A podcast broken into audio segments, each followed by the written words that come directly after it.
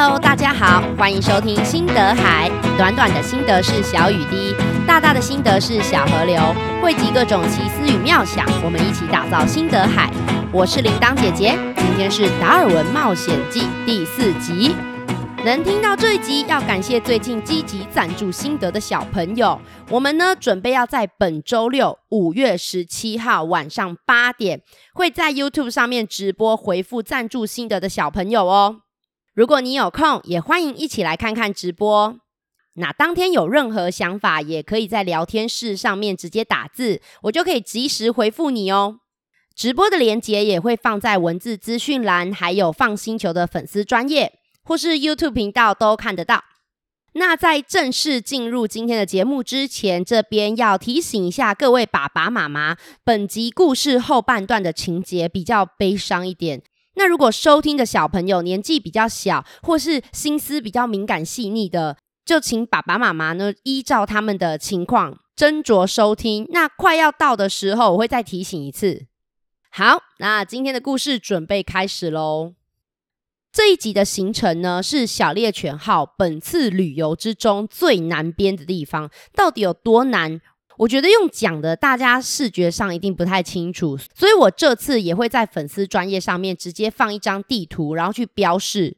小朋友如果有兴趣，可以请爸爸妈妈打开，让你看一下。真的是已经在南美洲大陆最南端的那边，很难也很难。我还要找到一个影片，是他们把小猎犬号航行做成动画图，然后你就可以看到小猎犬号是从哪边出发，到哪边，再到哪边，再到哪边。哇，巴顿他们住的火地群岛真的很遥远呐。那这一集最主要的内容就是要送三位火地岛的伙伴回他们的家乡。还记得我们前几集都有讲到巴顿。贝斯还有敏斯特，那他们三个呢，其实就是船长费兹罗在上一次的旅程中，从火地群岛那边把他们带回去英国。那要他们在英国学习英文，还有学习一些知识，最重要的就是要学习基督教的故事跟教义。船长费兹罗呢，希望他们三个回去火地群岛以后，可以把这些东西交给家乡的人，让火地群岛家乡的人过得更文明。费兹罗就觉得这样他们的生活就会变好，一定会很开心。听起来真的很不错啊，对不对？像我们台湾啊，虽然已经很先进了，可是不同的国家会有自己擅长的地方，所以也会有一些人去出国留学，像去美国、日本、英国、德国学很多不同的东西，回来教给我们自己家乡的人。如果今天是你们能出国学东西，再回来教给台湾的人，你感觉会怎么样？应该会觉得很骄傲、很开心，觉得很棒，对不对？可是呢，巴顿、贝斯还有敏斯特这次回去火地群岛以后，啊，完全不一样啊！巴顿他们三个人呢，这时候已经出来在船上航行一年了，再加上之前待在英国练习的英文，在船上也跟达尔文继续的练习，所以英文已经越来越厉害喽。而且他们刚来到英国的时候，真的是几乎什么东西都不会。你们可以想象，他们三个人来到英国生活的时候，大概就只有比小 baby 好一点。为什么呢？因为英国啊，有很多东西都是火地群岛根本就没有的，例如桌子，大家家里是不是都有桌子？火地群岛没有。再来椅子，家里都有吧？火地群岛也没有。所以，光是连我们这些日常生活的用品，他们都要从头学哦。你知道这些不学的话，他们可能会以为桌子是拿来躺的，或是拿来遮雨的。他们可能会觉得椅子是拿来站的，还是拿来玩的。他们在船上啊，除了会跟达尔文学习英文以外，每个礼拜天早上哦，费兹罗也会找大家一起来做礼拜。你们知道什么是做礼拜吗？信基督教的人啊，每个礼拜天早上，大家会聚集在一起，由牧师或是比较懂圣经的人来讲圣经里面的道理呀，或是故事让大家听。所以啊，每个礼拜天早上，费兹罗都会把大家聚集过来，告诉大家基督徒应该要做哪些好事，还有圣经里面的故事。他们三个呢，也是每个礼拜天都会来很专心的听哦。费兹罗啊，有一次就讲到亚当与夏娃的故事，这也是圣经里面的故事。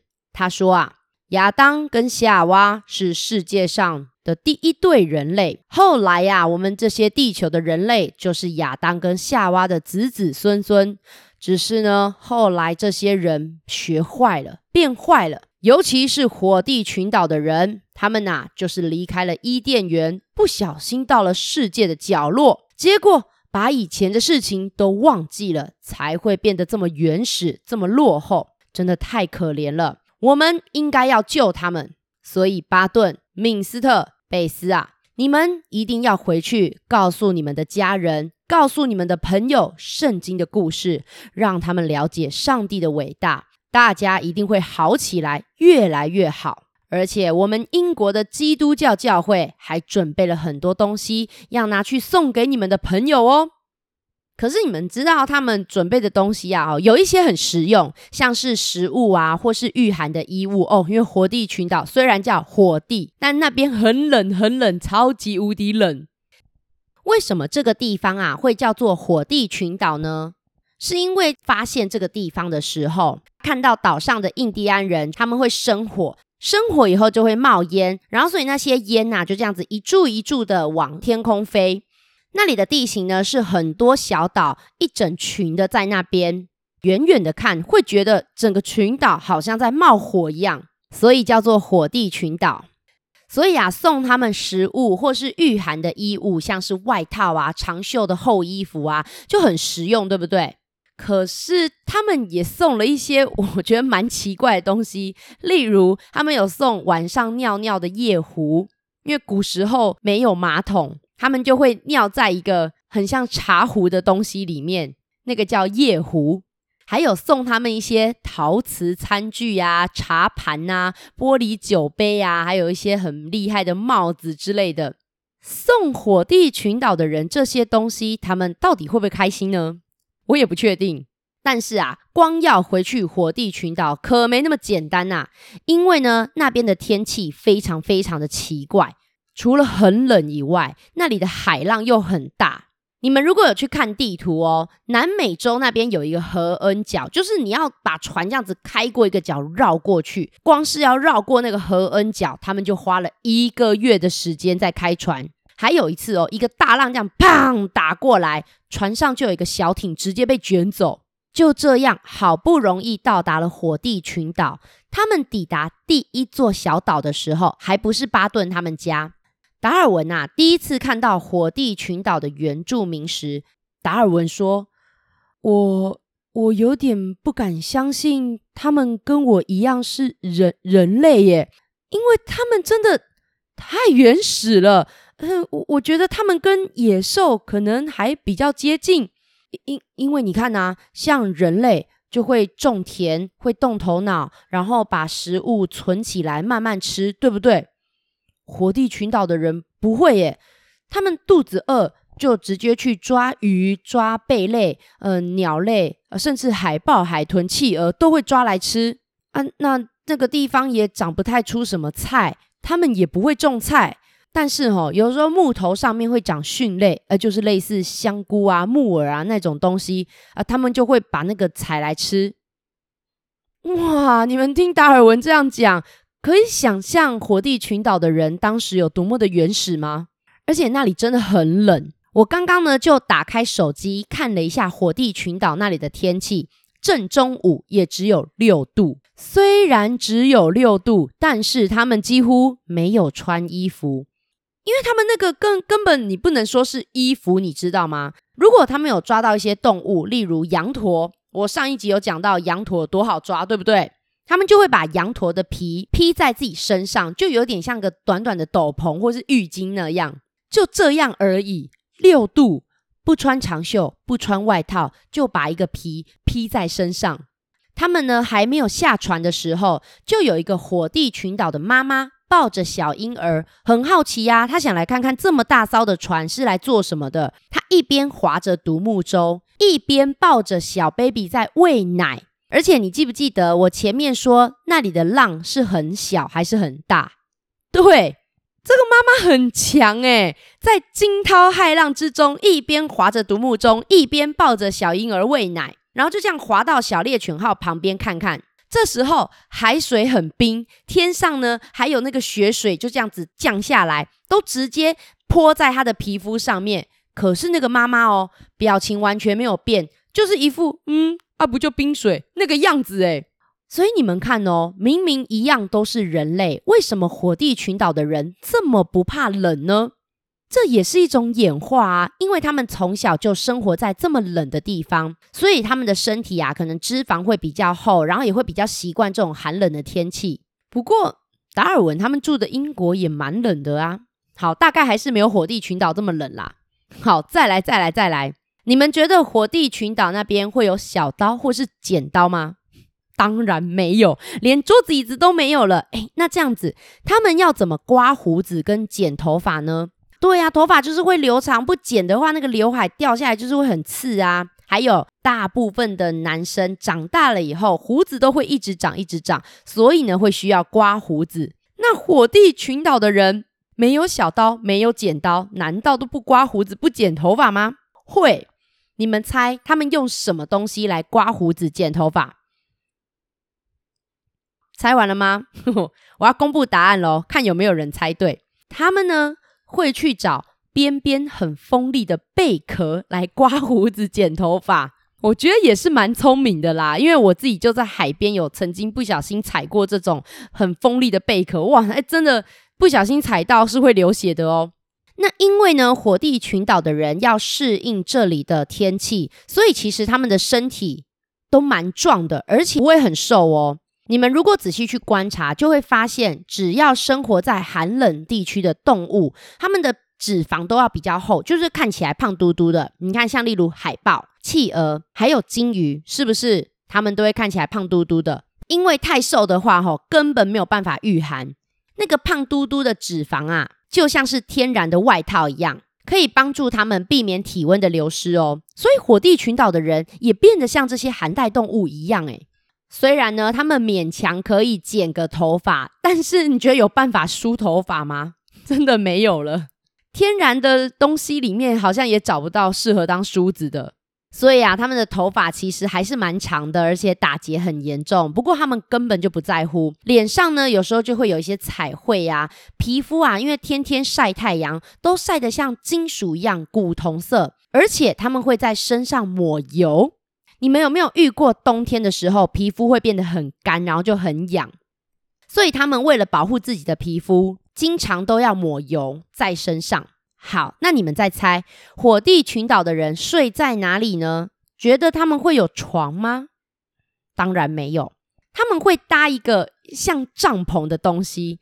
但你们不要把那个帐篷想象得太好哦，绝对跟我们平常去露营的帐篷是完全不一样的。它也是会用野兽的皮，就这样随便搭一个类似帐篷的东西。那地板上呢，也不会铺任何的什么地垫，就直接睡在湿湿的地上。那他们也没有文字，虽然他们好像有语言可以交谈，可是那个语言发出来的声音，达尔文说很像咳嗽的声音，大概就这样。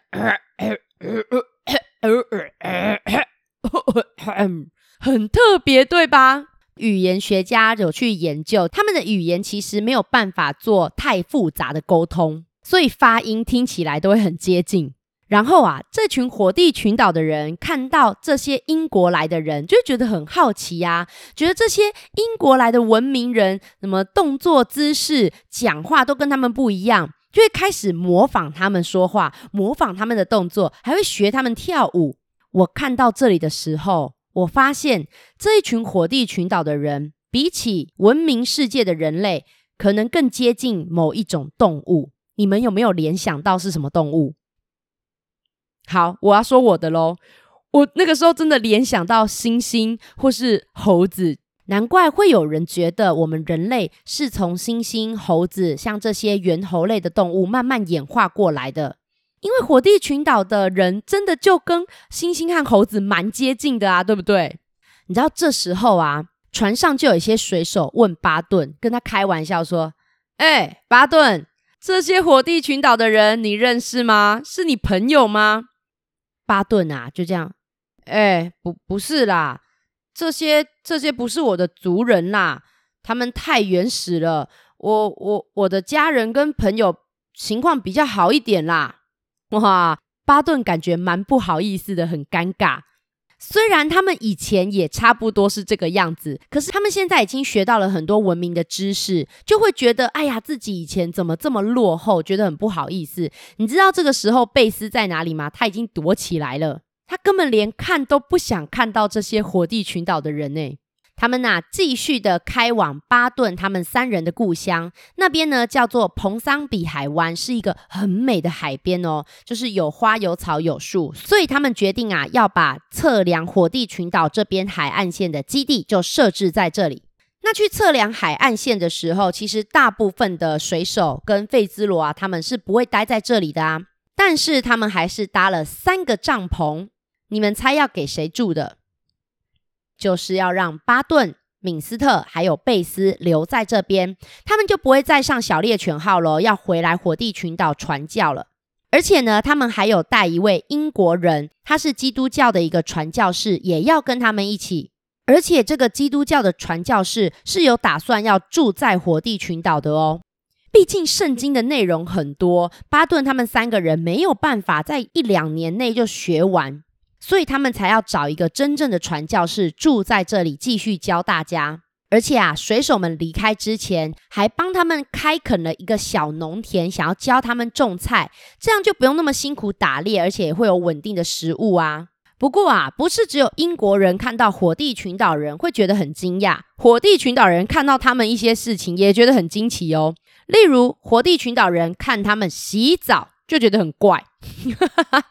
看他们皮肤这么白，还要搓身体，一切都觉得很奇怪。对耶，你们仔细想想看，一般的陆地动物好像很少有在洗澡的，对不对？像猫咪这么爱干净，它们也不是像人类一样用水洗澡啊。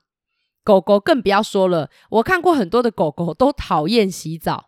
到了晚上啊，那些水手呢，因为穿着衣服都还是冷到发抖哦，他们就会生火，然后在旁边取暖。这时候火地群岛的人啊，过来火旁边跟他们一起坐着的时候，火地群岛的人是没穿什么衣服，在火旁边冒汗，真的好神奇哦！明明都是人类，但是我怎么觉得身体的构造已经完全不一样了啊？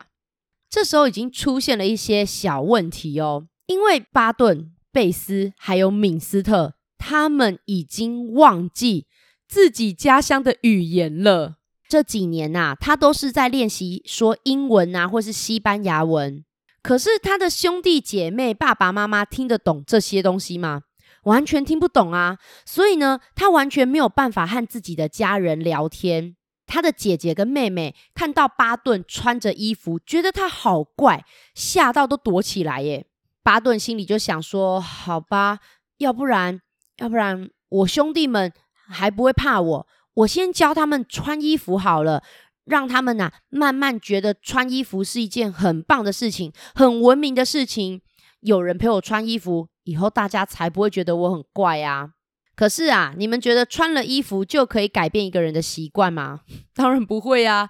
今天如果有一个小 baby，难道帮他穿了衣服，他就可以马上听得懂你说的话吗？所以啊，还是要教他们说英文才可以沟通。这时候啊，达尔文已经不太喜欢这些火地群岛的人了。为什么呢？你们记不记得，他们从英国带了好多东西要送给火地群岛的人？一开始，火地群岛的人觉得怪怪的。可是啊，发现有东西可以拿，而且有些东西还不错的时候，他们就会开始想要更多，然后主动去要东西。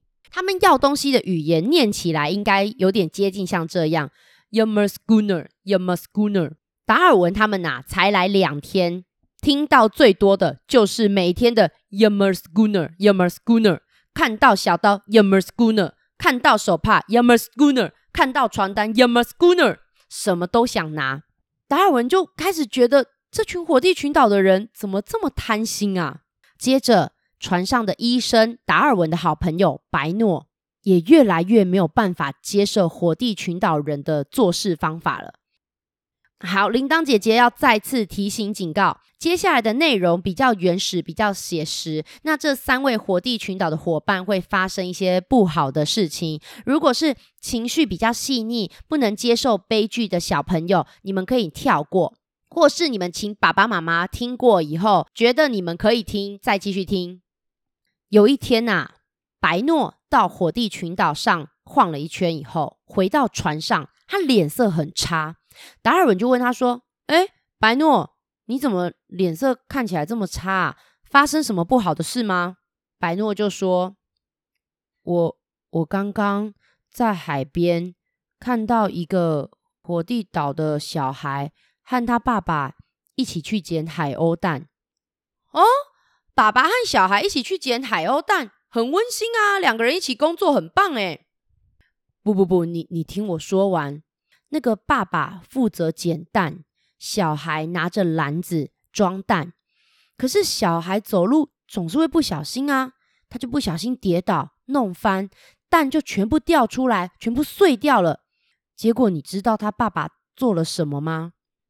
达尔文就说：“哦，如果他爸脾气比较不好，可能就是骂他，还还是打他。”白诺说：“他他爸爸把小孩推去撞石头，而且不止一次。哎，后来啊，我看到那个小孩已经受伤流血。”倒在地上一动也不动，他爸也也没有要关心他，也没有要管他，就回家了。巴顿啊，在旁边听到了这些事情，他也说：“哎，我跟你们说，我们火地群岛的人，如果在很冷很冷的冬天没有办法出去找动物吃，肚子太饿的话，就会吃掉自己的老婆。”达尔文吓到，他说：“为为为什么要？等一下，我我有看到火地群岛人有有养狗啊，也是有养动物啊，就就像我们会养牛养猪来吃，火地群岛人养狗，呃，那那那真的这么饿吃狗啊，吃自己的老婆，这样不会太可怕吗？”巴顿就说：“啊，哦，因为火地群岛的人认为狗可以帮忙打猎，老婆。”不会，老婆没有用，很饿，吃掉。哇，天哪！他们在火地群岛不过就待了四天，就已经看到这么多可怕的事情，所以就代表火地群岛人的日常生活真的就是这样子诶。那到了第五天，费兹罗已经要带着大家就是出海画地图了，他就拍拍传教士的肩膀说。这边就交给你喽。相信啊，我画完地图回来的时候，火地群岛的人应该已经可以明白上帝的美好了。可是达尔文超级担心的，他跟费兹罗说：“哎，费兹罗，你你确定要这样吗？我我觉得，我觉得好像不太好哎。但是你们觉得费兹罗会听达尔文的话吗？嗯，对，不会。费兹罗呢，比较相信自己。”而且大家都有任务在身，还是要出海。这一次达尔文又跟着出海，因为他要去其他的小岛研究。那他们这次出海也没有很久，十天而已就回来了。但是你们知道吗？短短十天，基地完全变了一个样子。他们的船才一靠岸，就听到传教士冲出来，非常激动，然后又很害怕的说：“你们回来了！你们终于回来了！你你们知道吗？你们一走啊，这些野蛮人就开始偷偷我的东西。我我叫他们不要偷，我我阻止他们，我就被打。还还有人还有人说说要杀我。你你们呢？你们帮他们做的那些菜园啊。”早就被毁了，一一塌糊涂，一天比一天更糟糕。你们终于回来了，大家就问说：“那等一下，不是有巴顿、贝斯还有敏斯特吗？他们没有帮你吗？他们也是火地群岛的人啊，应应该可以当你们沟通的桥梁，呃，互相讲讲话吧。”传教士继续说：“巴顿有啊。”但是巴顿帮我的时候，那群野蛮人哦，就就一起笑他，然后就一起欺负巴顿，一起打巴顿啊！我跟你们说了，那个敏斯特一点用都没有，直接就跟他们站在同一边，所以没有被欺负啊，啊也没有要帮我啊。贝斯哦，贝斯更不用说了，他哪有胆子帮我啊？直接就躲在房门里面，根本不敢出来。船船长，我我我我不要待在这边，我真的没有办法，载我回去，拜托载我回去英国。天哪，他们不用走去基地看，光是看到传教士这么惊恐的样子，我完全可以想象现场有多么的可怕。刚刚传教士说贝斯躲在什么地方？对，躲在自己的帐篷里面。因为只有贝斯是女生，所以他们让贝斯自己有一个帐篷。可是他们去找贝斯的时候，不管谁去叫贝斯，他都不肯出来。你们觉得贝斯跟敏斯特为什么不敢出来？为什么不敢帮传教士呢？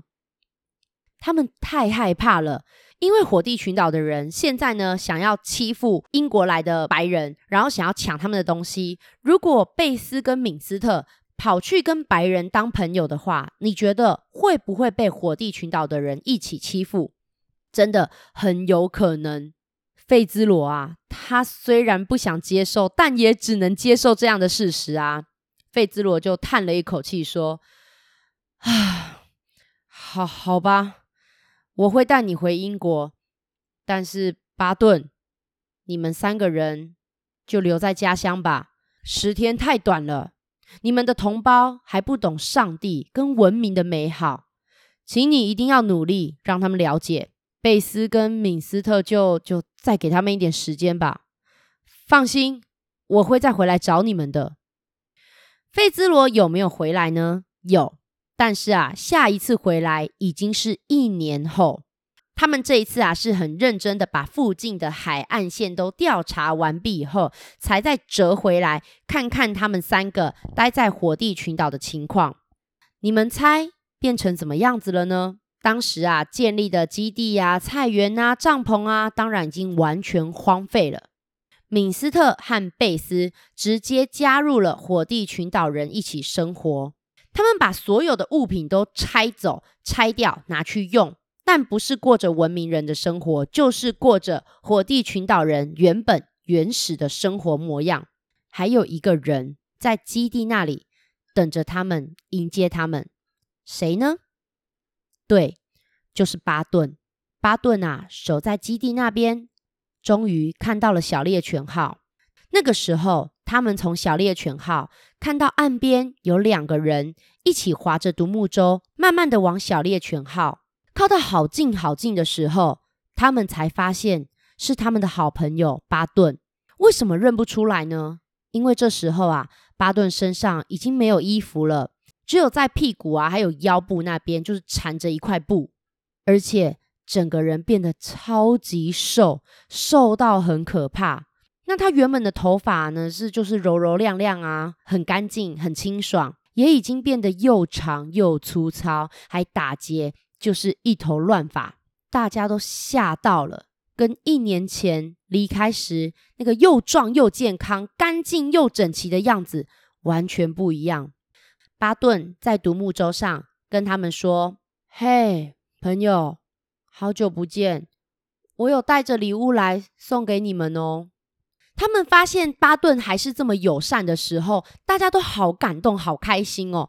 大家都说：“巴顿，来船上和我们吃个晚餐吧。”而且在吃晚餐的时候，他们本来很担心巴顿会不会也已经就是变回那个原始的样子了，但是没有，巴顿完全都还记得刀子、叉子该怎么用，还有许多的用餐礼仪，他也完全记得。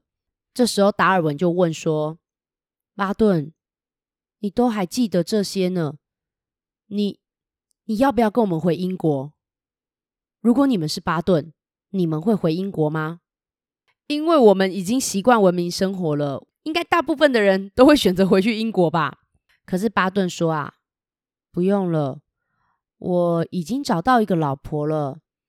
但是你们刚刚也看到啦，他根本就不敢上来，他很怕我们。跟你们见面这件事情，如果被其他的族人知道，我们又要被欺负了，连上船都不敢。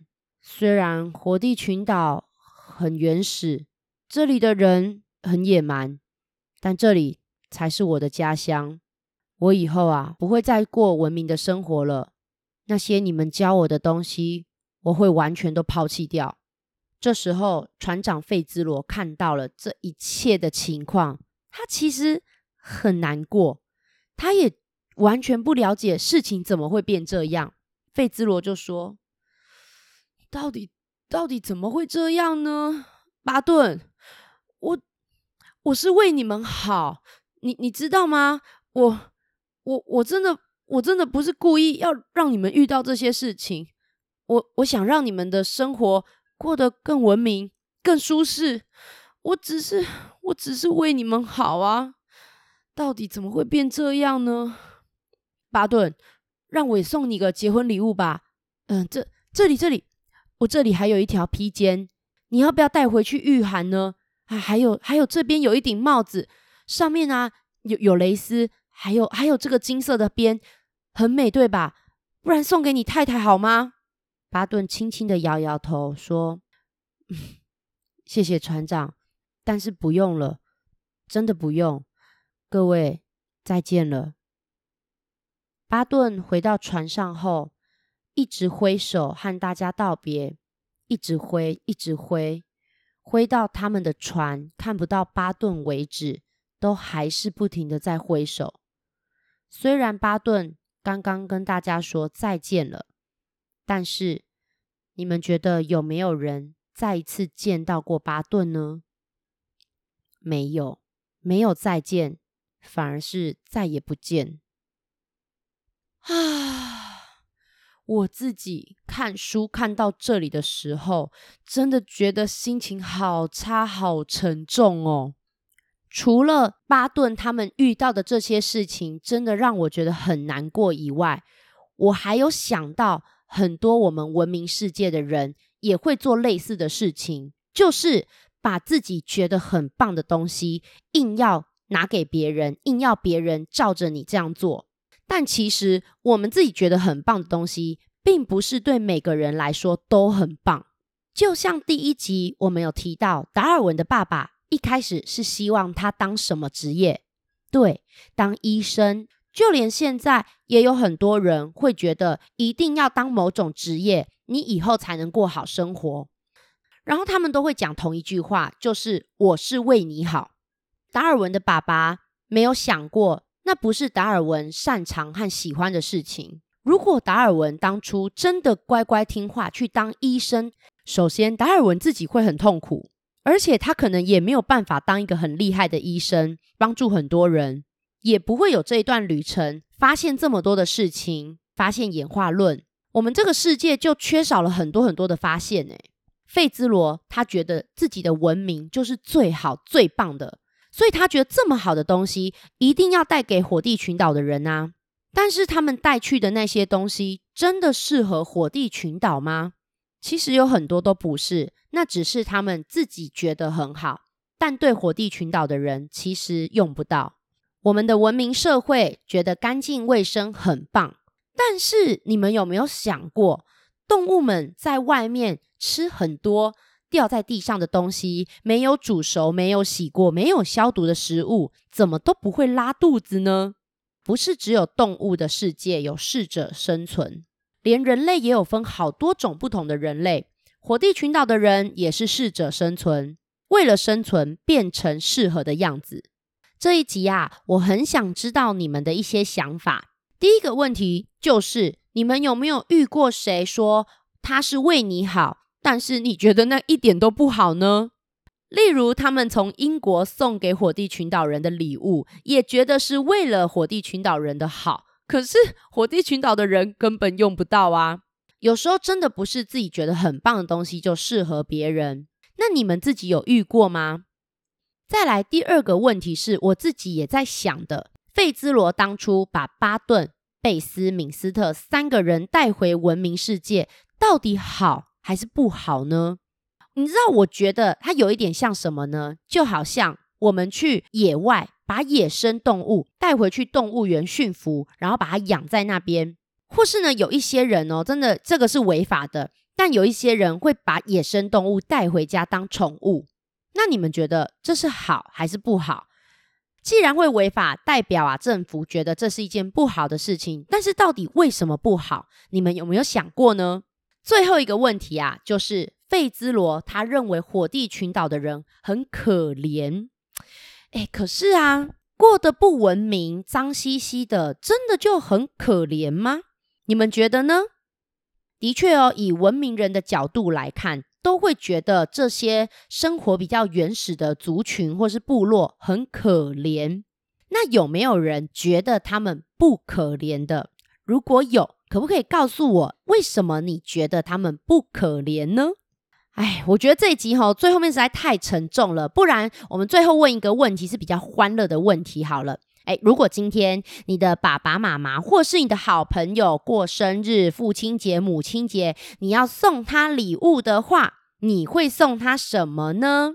像铃铛姐姐啊，自己送礼物的时候，我其实会先去想，还有观察他喜欢什么，他需要什么。而不是就送我自己喜欢的东西，因为我喜欢的东西别人可能不喜欢啊。就像如果有人觉得葱油饼很好吃，然后送我吃葱油饼，我就不敢吃啊，对不对？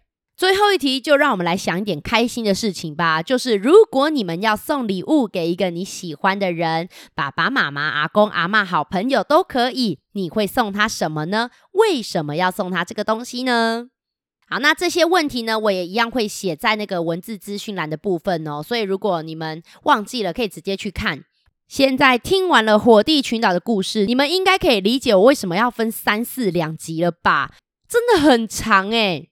在火地群岛发生的事情实在是太特别、太离奇了，我真的好多地方都想讲给你们听。所以如果第三集跟第四集放在一起的话，我真的讲不完。好，那这一集呢，会来念小额赞助的留言。诶，是 Run Millie 耶，你们这次有小额赞助，也有心得赞助，那记得星期六要上来看直播哦。Ryan Millie 写说：三个姐姐，谢谢你们讲故事，我给你们这么多分，哇，这个是几分啊？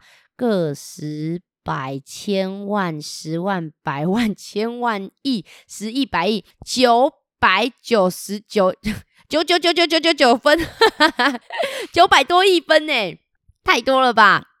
还有养羊，养羊说：“我超级喜欢听姐姐们讲故事，下次我要去总部听你们讲故事。”好哦，没问题，欢迎养羊来找我们玩。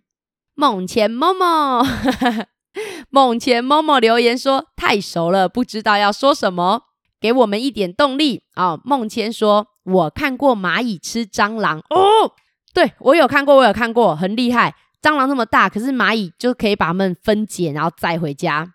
然后阿猫是说送你无限颗爱心，嘿嘿。啊，那你们星期六有记得来看直播哦。梦千某某也是有小额赞助跟心得赞助。然后这个是迪塔说达尔文第一集很有趣，迪塔是我的好朋友迪塔吗？应该是吧，叫这个名字的人我还没有遇过第二个耶。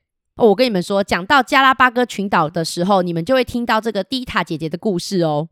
还有一个没有写名称说，谢谢姐姐们愿意无偿花时间讲故事给大朋友小朋友们听，爱你们，谢谢。还有小林的妈妈说，谢谢姐姐们用心分享好听好笑又有深意的故事，谢谢。最后一个是还不会打字，然后他用录影的留言，我们来听听看小白的留言吧。姐姐，我是小白，我今年六岁。谢谢你们讲更多故事，我还以为天竺鼠冰淇淋是天竺鼠吃冰淇淋，结果是天竺鼠变成冰淇淋。我爱你，谢谢你讲那么多故事给我们听。哇，哈哈，小白，谢谢你也太可爱了吧！最后还有嗯啊。说到天竺鼠冰淇淋，我们这一次去的加拉巴哥，它就是在厄瓜多这个国家里面，所以我们真的有听到天竺鼠的故事哦。哇，这个很特别啊，后面几集会再讲给你们听。好，感谢这一次小额赞助的大家。好啦，谢谢大家。那下一集呢，就按照规定集满二十个心得才会更新新的一集哦。我觉得我应该可以休息一阵子了吧？我最近真的更新得很勤劳诶。好啦，你们心得慢慢想也没有关系哈，因为我觉得我这几次问的问题都比较难，你们可能还没有办法这么快有想法。那这个时候怎么办呢？我真的是建议你们可以去跟爸爸妈妈多聊天，然后就聊这些事情，或是找你的朋友聊天也可以啊。你可以把其中一段小故事讲给你的朋友听，你觉得让你印象最深刻的环节，然后跟你的朋友讲。开头就是说，哎，你知道吗？我跟你讲一件很特别的事情，然后就把你觉得最特别的那件事情讲给你朋友听。因为像铃铛姐姐自己的心得呢，也经常都是在跟朋友聊天的时候，就会越聊心得越多，诶。那心得赞助呢，是任何一集的心得都可以，不一定要达尔文哦，也没有规定是要我问的问题。你听完以后有任何想法或是问题，都可以分享给我。那但是要和我说是听哪一集想到的心得就可以了。心得提供的形式呢，可以写字，可以画画，可以录音录影，都可以。你想得到的任何方式都可以。或是你听完火地群岛的故事，你觉得很悲伤、很难过。然后你想跳一首很悲伤的舞，或是想弹一首很悲伤的曲子，也 OK。那可以从 Line 或 FB 传给我们哦。那传来的时候，记得要告诉我怎么称呼你呢？你的作品、声音、长相可以曝光吗？如果不愿意的话，我就会单纯用讲的，是不会让别人看到或听到的哦。那虽然呢，我经常都很忙，但是我一定会找时间把大家的心得一一看过，一一回复。短短的心得是小雨滴，大大的心得是小河流。需要有人愿意赞助心得，分享各种奇思妙想，心得海才不会干枯哦。只要搜集到二十个心得，就会有下一集心得海啦。如果你喜欢这个节目，请帮我分享出去，或留下评论，让其他人知道。最后。本节目有开放小额赞助，如果你认同我的理念，也欢迎抖内请我吃块鸡胸肉，让我们有更多体力制作节目哦。我是放星球的铃铛姐姐，我们下次再见啦，拜拜。